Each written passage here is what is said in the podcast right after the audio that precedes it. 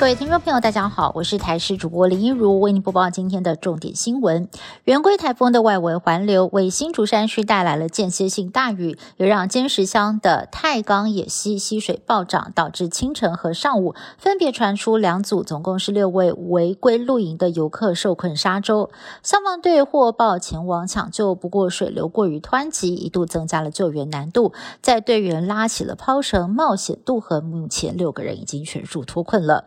受到了台风外围环流的影响，蓝屿岸边掀起了七米高的长浪，更出现了十六级的阵风，现场狂风暴雨。为了安全起见，台东县府紧急宣布在今天停班停课一天，绿岛在下午也停班课。另外，就是在台东的海滨公园也出现了游客到岸边冒险观浪，相当危险。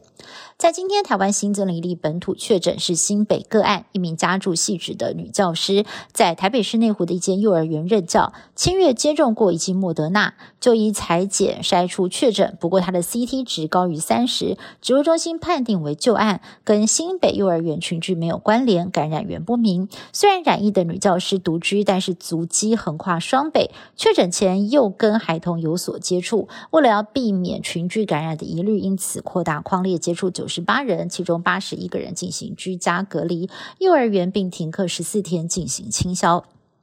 随着我国外购的新冠疫苗陆续抵达台湾，台北市也加开六十八岁以上的民众可以利用台北市的系统预约第二剂莫德纳。不过有里长抱怨，不少的长辈原本期待可以在家附近接种，没有想到上午九点钟预约时间一到，家里头附近的大医院全部都额满了，只剩下花博接种点能够预约。另外，中央第十一期疫苗也同步展开预约，目前 BNT 疫苗完成率大约是百分之六十五，而未来第十二二期。疫苗则预计会有三款疫苗同步开打，其中 B N T 可以开到全年龄，而莫德纳则是预计让七月十六号前有打过一剂的七十岁以下民众都能够打到第二剂。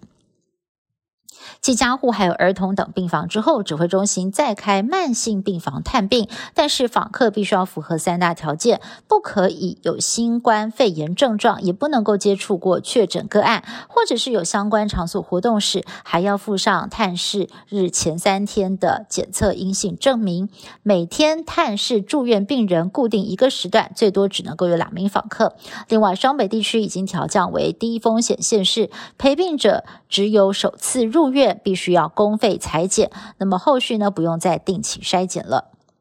极端气候在中国大陆发威，黑龙江省降下了暴雪，导致部分地区一度停电，道路中断。另外，山西省五十七年来最大洪水灾情持续扩大，估计已经有一百七十五万人受灾，一点七万栋房屋被冲垮，洪水更是冲进了猪舍，让猪农一夕之间损失了两百多万人民币。相邻的陕西省则是发生了河流溃堤，当局紧急调派推土机涉水，将受困的村民救出。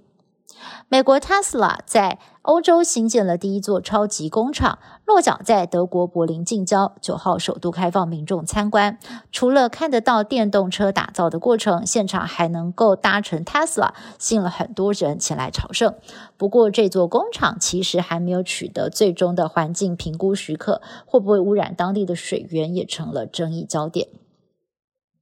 英美两国将协助澳洲打造核动力潜舰，不过讲到了核潜舰，一直都是大国保密到家的敏感军务。美国最近就爆发了一起核潜舰的泄密案。在海军核工程师和他的妻子哦，是企图的将机密资料贩卖给外国政府，经由美国联邦调查局 FBI 的诱捕行动遭到抓包，而相关当局描述这名泄密工程师的犯案经过是将存有情资的记忆卡藏在花生酱三明治里头，放在事先安排好的位置进行秘密交易。